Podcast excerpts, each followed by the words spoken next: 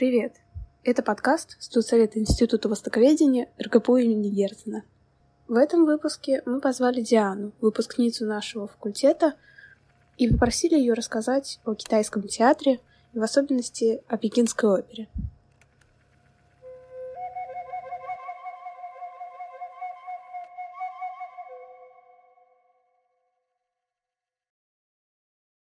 Расскажи для начала, с чего началось э, твое изучение традиционного китайского театра? Что тебя привлекло в этом? Почему вообще эта тема э, заинтересовала тебя? Угу. Ну, можно сказать, э, что все началось с курсовой работы. Она была о пекинской опере.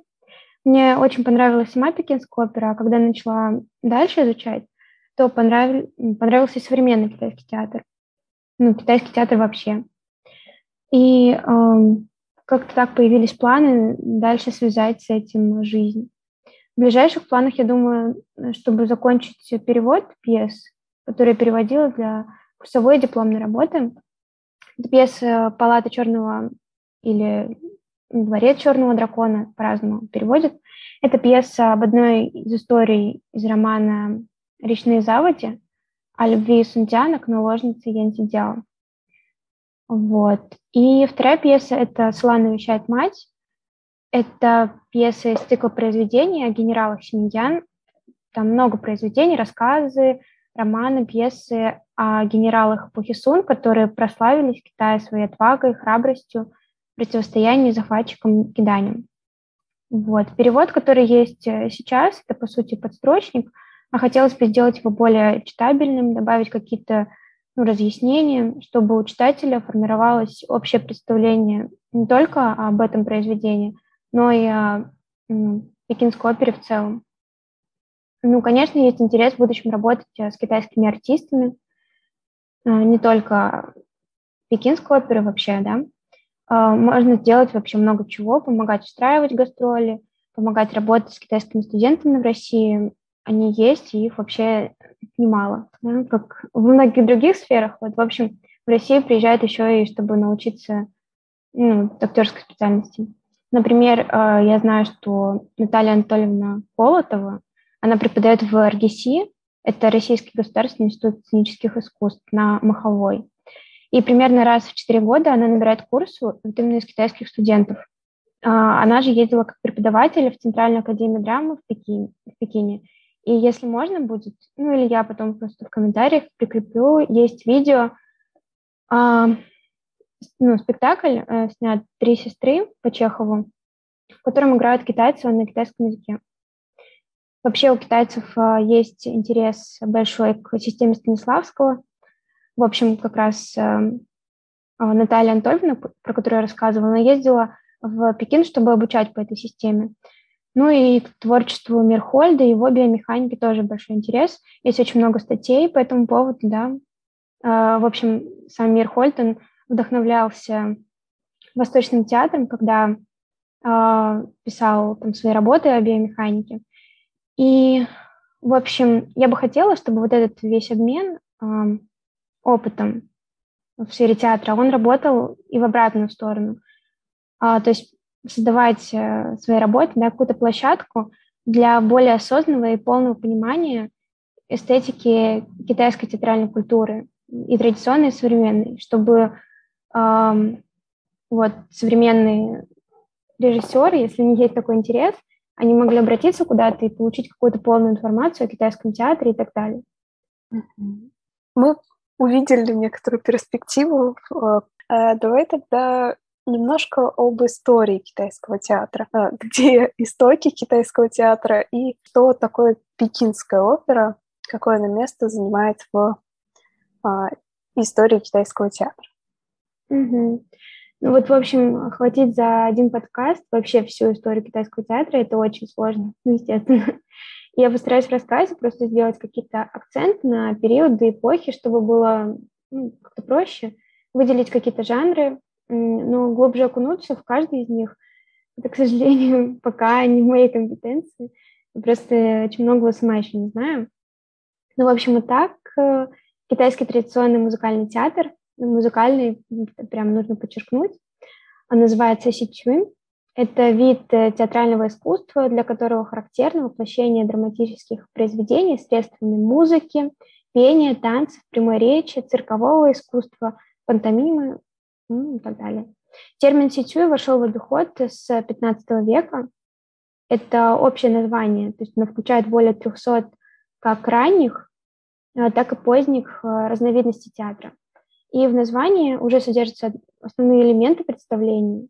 То есть первый иероглиф – это си, игра, забава, а второй – чу – это ария, песня. Ну как вот я уже сказала, в китайском театре очень много зависит от э, музыки, мелодий, инструментов, на которых играет оркестр ну, и так далее. Помимо традиционного театра есть еще современная драма или разговорная драма хуаджу, то есть ну, разговаривать драма которая сформировалась под влиянием зарубежной западной реалистической драмы на основе театральной реформы, проходившей в конце XIX века и начале XX века. Ну и вот одно из популярных произведений, кстати, на YouTube можно посмотреть эту пьесу. А, в общем, произведение называется «Гроза», и автор Цао Юй. Вот я тоже могу оставить ссылку на видео, ну или как-то, может быть, можно прикрепить к выпуску.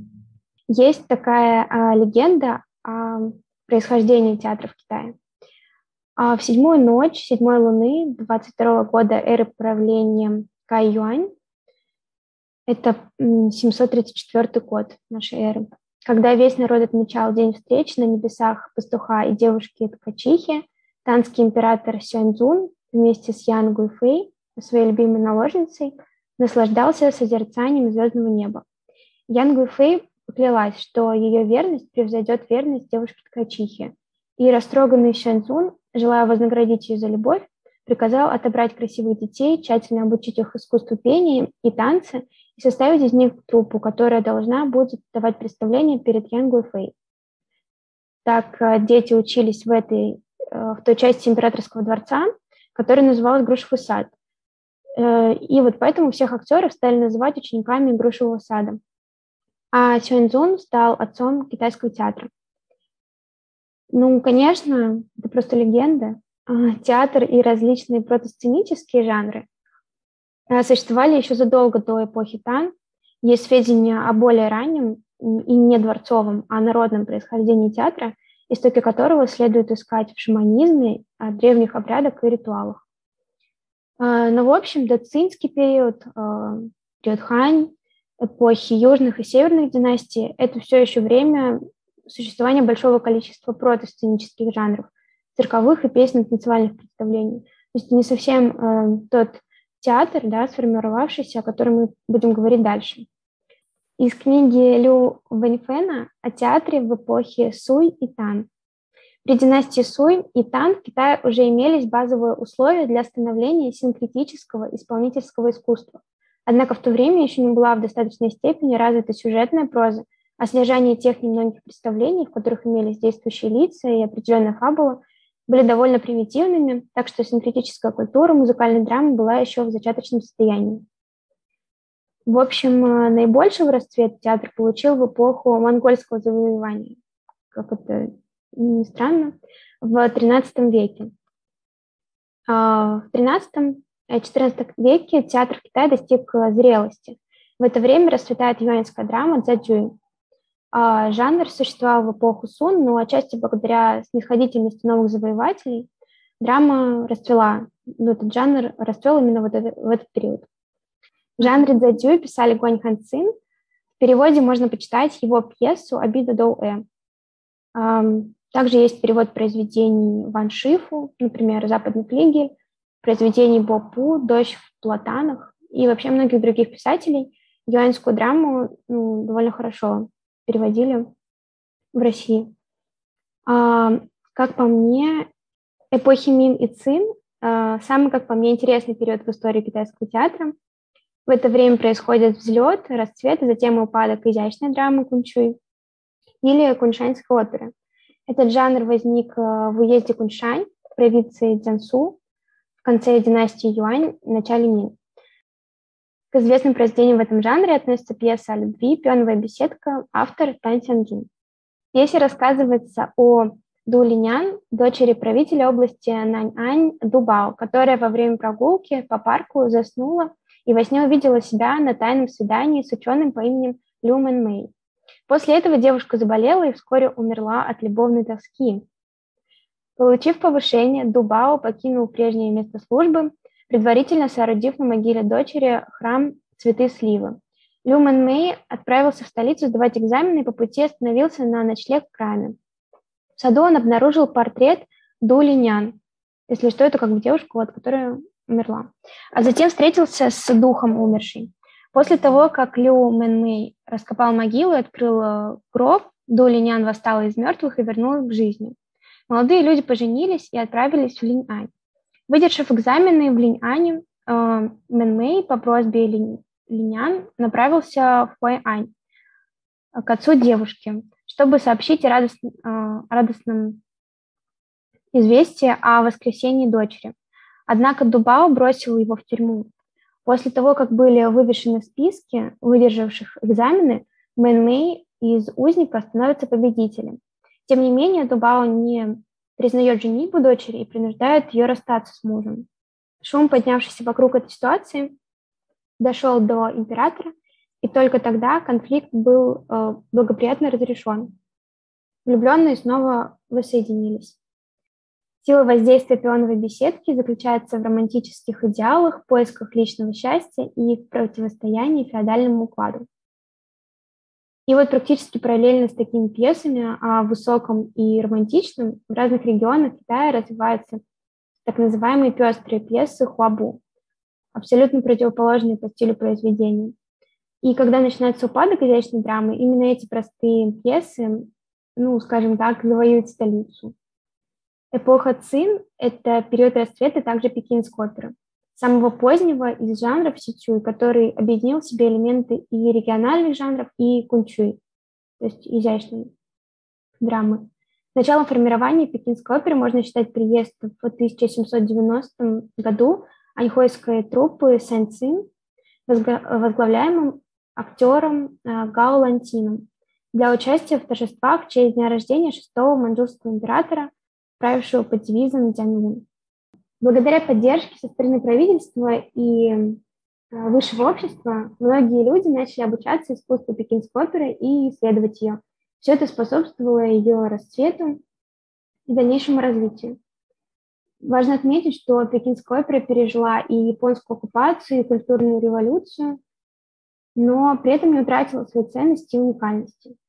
Ну вот, в общем, насчет современного положения китайского театра интересно почитать статью «Современные реалии китайского традиционного театра Сичуй». И вот отрывок. А, в борьбе за зрителя китайский традиционный театр Сичуй несет весьма ощутимые потери, поскольку китайская молодежь в своем большинстве ориентирована на совершенно другие массовые зрелища. Эстетика традиционного театра с его притяженными монологами, неспешными философскими изречениями зашифрованными в витиеватых выражениях на устаревшем сегодня литературном языке, не выдерживает стремительного темпа современности. Несмотря на столь пессимистичный взгляд, важно отметить, что та роль, которую в китайском обществе играет традиционный театр Сичуй, все же остается неоспоримой. С разных сторон прикладывается немало усилий для сохранения театра в том виде, в каком он был еще сто лет назад. В системе образования специальность актера традиционной драмы числится вплоть до уровня аспирантуры. Причем существуют не только отдельные факультеты традиционной драмы в составе более крупных университетов и институтов, но и самостоятельные училища и вузы в Пекине, Шанхае, Тяньцзине, где воспитываются и актеры, и музыканты. Финансируются и поддерживаются любительские труппы, в которые входят не только талантливые любители, но и профессиональные актеры, музыканты, в том числе находящиеся на пенсии. Им предоставляется помещение, они регулярно собираются по одному-два раза в неделю на репетиции, дают концерты и выступают э, в полноценных спектаклях, премии и костюмах. Ну, в общем, как-то так. Как э, простым людям, не совсем знакомым с э, китайским театром, с пекинской оперой, смотреть, слушать и, главное, понимать китайский театр, на что обращать внимание и какими знаниями они должны обладать до того, как приступить к просмотру. Ну вот, если честно, я не совсем компетентна в этом вопросе, потому что до сих пор э, больше внимания обращала на тексты, и вообще меня интересуют сюжеты пьес, э, исследования этих заложенных смыслов, копание в этом всем, э, герои произведений в искусстве культуре, там, отсылки в тексте и так далее. Мне интересно все это находить и уже разгадывать это, это, в общем, ну, большая задача отдельная. Но вот с точки зрения текстов я могу сказать, что я бы дала, ну, сказать, такой совет. Перед тем, как начать смотреть произведение, там, ознакомиться с персонажами, да, желательно почитать вообще, о чем произведение. В общем, когда мы приходим, да, в театр, нам дают программку. Ну, в общем, то же самое и здесь, но здесь это особенно важно, потому что, ну, я не знаю, там, наверняка это зависит от уровня владения языком, да, китайским, но когда я начинала все, всем этим заниматься, мне было сложно и непонятно. То есть приходилось тратить какое-то большое количество времени на перевод произведений. И мне кажется, если бы я хотя бы примерно знала, о чем это, то мне было бы намного проще смотреть. А, но нужно понимать, что китайский театр — это театр символический, и а, музыка, например, отражает э, настроение представления, соотносится с эмоциями героя в цвета костюма, вышивку, в каждое движение актера, его мимику заложен глубокий смысл. И ну, как-то сравнивать э, вот этот символический и э, реалистический театр, который мы привыкли видеть, когда да, ходим в театр, это не совсем корректно, когда ты только садишься смотреть какое-то такое представление, да, любое, да, пекинскую оперу, Например, нужно сразу понимать, что ну, придется столкнуться вот с какой-то другой культурой и быть готовым к этому. Ну вот э, пример как бы символизма, да, и того, что желательно хоть что-то почитать, посмотреть э, перед тем, как уже смотреть представление. Ну это вот, например, что Мэй Лайн Фан работая женским амплуа Дань, разработал целую систему жестов, жестов и их толкований. И жестом героиня может демонстрировать свой возраст или указывать на себя или на собеседника.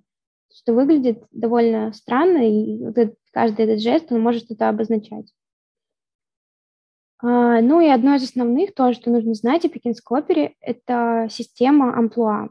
Если это знать, то хотя бы примерно будешь понимать, там, какой статус у персонажа, почему он так играет, почему вот я смотрю уже второе произведение, а вроде они там плюс-минус похожи, да, персонажи. А, вот. И выделяют вот в пекинской опере именно а, такие амплуа. Это Шен, это мужской персонаж, обычно а, возрастной, да. Лао Шен – это старец, допустим, У Шен – это воин. Также женские персонажи – это Дань, Э, есть эм, Хуа-дань, У-дань тоже как э, дань-воительница. И Лао-дань э, – это дань-старуха, женщина-старуха. Ну и также есть другие как бы виды этого амплуа. Амплуа Дин также используют для мужских ролей, в которых показаны персонажи с открытым и смелым характером. Для этого амплуа характерен пестрый грим, и другое название – это Хуалин, разукрашенное лицо. И также есть амплуа Чоу, э, к нему относятся комические, добродушные персонажи, а также, наоборот, коварные и хитроумные, но при этом глуповатые злодеи.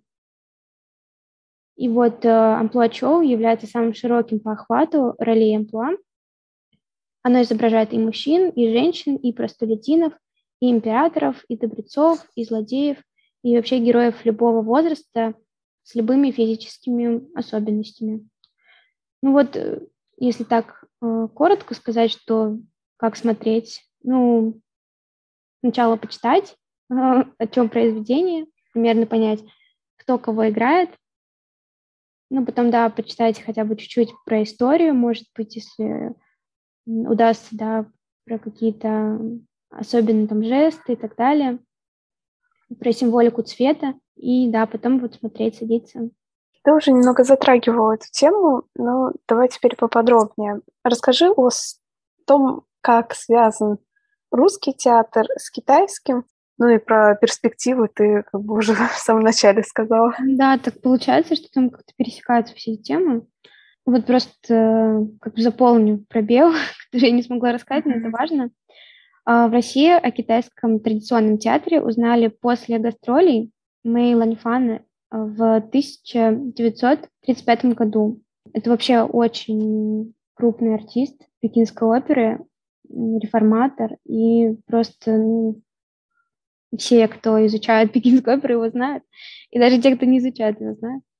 Ну, в общем, китайский театр стал э, популярен среди э, театральных деятелей в это время. Ну, я имею в виду советских театральных деятелей. Время визита Мэй Ланьфан встречался со Станиславским, Немировичем Данченко, Мирхольдом и Эйзенштейном. А у Эйзенштейна есть э, замечательная статья, которую он как раз посвятил Мэй Ланьфану, и она называется «Чародей грушевого сада». Как раз о грушевом саде я говорила тоже выше, в связи с легендой о появлении китайского театра. Вот, в общем, в этой статье Эйзенштейн э, рассуждает об эстетике китайского театра, э, высказывает свое мнение об особенности китайского мышления в связи с э, театром. И вот, например, отрывок из этой статьи. В ряду сотен пьес, которые играет Мэй Ланьфан, встречаются сюжеты, касающиеся тяжелого социального положения женщины, эксплуатации бедняков и так далее. Некоторые из них касаются борьбы против отсталости и религиозных суеверий. Эти драмы, исполненные в старинном условном стиле, но рисующие современные по тематике проблемы, приобретают особую остроту и прелесть. Ну, об отношении китайцев к русскому театру я уже говорила выше, что они его уважают, ценят, восхищаются. Китае знает очень многих русских э, драматургов и ставит до сих пор э, постановки. Там Чехова, например.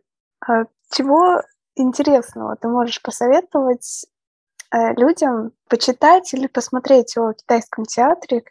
Скорее всего, наверное, для тех, кто никогда с этим не сталкивался, но заинтересовался и хочет э, как бы, начать свое знакомство. Ну, можно начать прямо с просмотра пекинской оперы, да, предварительно почитав, посмотрев там чуть-чуть, да, ну, общей информации, ну, то, что мы выше обсуждали, да, и прям посмотреть представление, э, можно посмотреть. В Китае есть отдельный канал, посвященный китайскому театру, э, можно читать там новости, самые разные, да, про, ну, в основном традиционную драму, э, смотреть записи спектаклей, если по какой-то причине там не получается посмотреть, то на YouTube вот все эти выложенные представления, они в основном записаны как раз при поддержке вот этого э, канала. Но они не всегда в хорошем качестве бывают. Могу также посоветовать посмотреть разные бэкстейджи, интервью с артистами. Даже есть э, туториалы по нанесению грима. Вот. Из фильмов я рекомендую, ну, конечно, все знают «Прощай, моя наложница», это, по-моему, самый знаменитый фильм про пекинскую оперу. Вообще один из самых знаменитых, который вот советую посмотреть. Там, я не знаю, нам советовала посмотреть в учительнице на первом или втором курсе. Так вот, и еще есть фильм э, Мэй Ланьфан. И оба этих фильма снял э, Чень Кайгэ. Вот. Можно посмотреть фильмы по сюжетам знаменитых пьес, вот, например, есть э, по пьесе Гуань Ханьцина «Абивидоэ» э, фильм на YouTube в спокойном открытом доступе. На английском языке он называется «Snow in Midsummer». И вот, в общем, после просмотра станет почему именно такое название. Там тоже очень такой странный сюжет, но интересно. Что почитать? Например, книгу Сергея Владимировича Образцова «Театр китайского народа». Можно почитать э, переводы пьес, известные мне сборники. Это юаньская драма и классическая драма Востока с замечательными аннотациями во втором сборнике, который классическая драма Востока. А также можно почитать пьесы индийских и японских драматургов. А, если кому-то особенно вдруг интересно будет углубиться в историю китайского театра, то советую почитать книгу Лю Ваньфена, которую я тоже сегодня цитировала. она переведена на русский язык, называется «История китайской музыкальной драмы».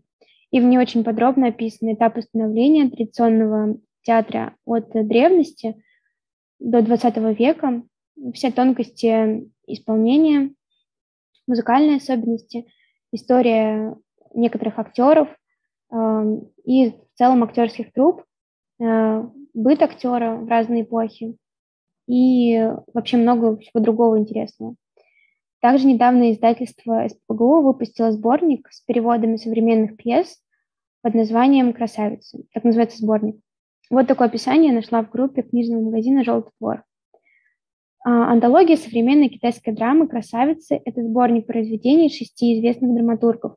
Каждая по-своему уникальна и самобытна.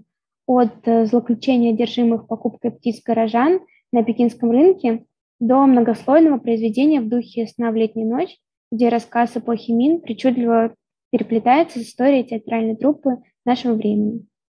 Но также во ВКонтакте есть э, паблики о китайском театре «Павильон Луны», и Китайский театр и Пекинская опера. Это, кажется, самые большие. А еще есть фан-клуб китайского артиста и актера Пекинской оперы Ли Юйгана. Там тоже много подписчиков, ну, кажется, больше тысячи. Ну вот, на этом все. А ты вот э, сама, ну, как бы не хочешь когда-нибудь попасть на э, представление вживую? Ну, да, я очень хочу. Я знаю, что вообще есть э, даже курс. Ну, представление это понятно. Представление, конечно, я хочу. Но есть курсы именно пекинской оперы для иностранцев. Вот на них я бы тоже хотела попасть. А, Центральная академия. Туда было бы здорово попасть, но а, как бы, так как у меня уже есть а, ну, научный интерес, поэтому я бы не хотела, вот, если бы это было просто... Ну, хотела бы, но мне бы больше хотелось попасть в какое-то прям супер крутое место, чтобы там и научной деятельностью заниматься, и как-то на практике эти знания использовать чтобы это был не такой туристический, скажем так, интерес, да. Я сейчас смотрю э, курс, я могу, кстати, тоже его скинуть, для кого-то тоже будет интересно. На Курсере есть именно э, курс про кунчуй. Это вот изящная драма. Я тоже рассказывала про нее.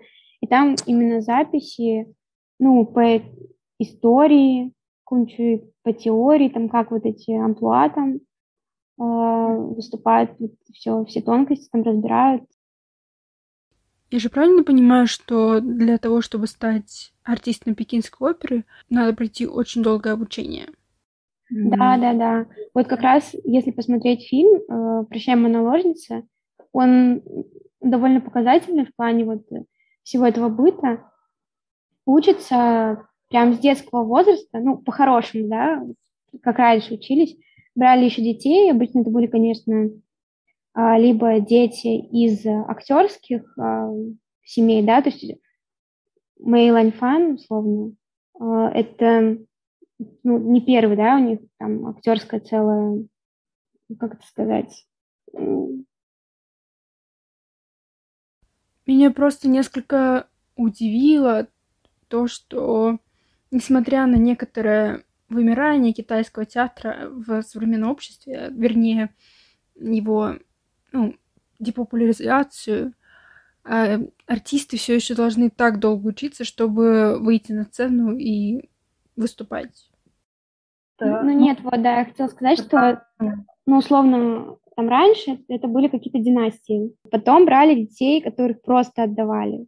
Ну, то есть просто там, ну, семья бедная, и ребенка отдавали, его там обучали он становился актером, потому что больше, ну, актер никогда не была какая-то супер престижная профессия, да. А сейчас я уверена, что просто идут, вот как там было про аспирантуру и так далее, а, что просто кто-то идет обучаться и ну, в сознательном там возрасте там, хочет поступить на почему-то традиционную драму. И все. Я не думаю, что сейчас есть какая-то традиция прям детского возраста отдавать. Ну ладно, а я могу ошибаться, как обычно. И у меня есть еще один вопрос. А, мы говорили про культурный обмен, да, про то, как китайские трупы приезжали сюда, как преподаватели ездили в Китай. Существуют ли конференции, посвященные китайской опере, а, и как китайцы настроены? Открыты ли они к тому, чтобы иностранцы изучали китайскую оперу? Ну да, ну вот буквально у меня сейчас на столе лежит эта книга Лю Ваньфена, и она была переведена в 2019 году. Mm-hmm. Более поздних там переводов я не, не знаю. Какие-то еще прям, чтобы это было связано только с китайским театром, ну, я не знаю. Не знаю. То есть, ну, книги mm-hmm. переводятся, да, вот э, сборник выходит по современной драме. Я думаю, что это зависит от интереса большого. Вот э, Дмитрий Иванович Маяцкий, он занимался вот этим переводом антологии, вот составления, да. Я не знаю, наверное, ты лучше него спросить, есть ли какие-то сейчас э, прям, не знаю, конференции, особенно чтобы это было и Россия, и Китай, чтобы это все в театральной сфере, я очень слабо это себе представляю. Я надеюсь, что вам было, правда, интересно. Было очень приятно с тобой поболтать. Спасибо большое, что ты рассказала об этом всем, потому что было очень полезно, очень интересно для меня, как для человека, который вообще далек от а, искусства, тем более китайского театра. И я знаю о том, что он существует, и, конечно же, наслышана о нем как китаист, но никогда не знакомилась настолько близко. А, и как же приятно и интересно слушать об этом от человека, который разбирается в своем увлечении, в своей сфере. Спасибо большое за то, что уделила нам время. Это был очень приятный опыт.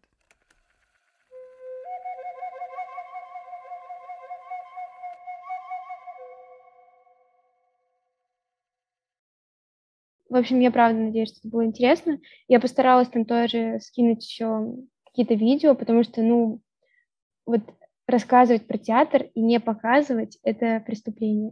Потому что это театр, это то, что надо смотреть. Вот. Просто слушать не получится. Получить прям все эмоции. Поэтому я скинула там Еве интересное, как мне показалось, видео. А, вот. Я надеюсь, что вот хотя бы его можно будет приложить. Я понимаю, что я там скинула э, много всего и сейчас наговорила тоже. Ну вот, может быть, э, что-то из этого получится или вообще все получится прикрепить.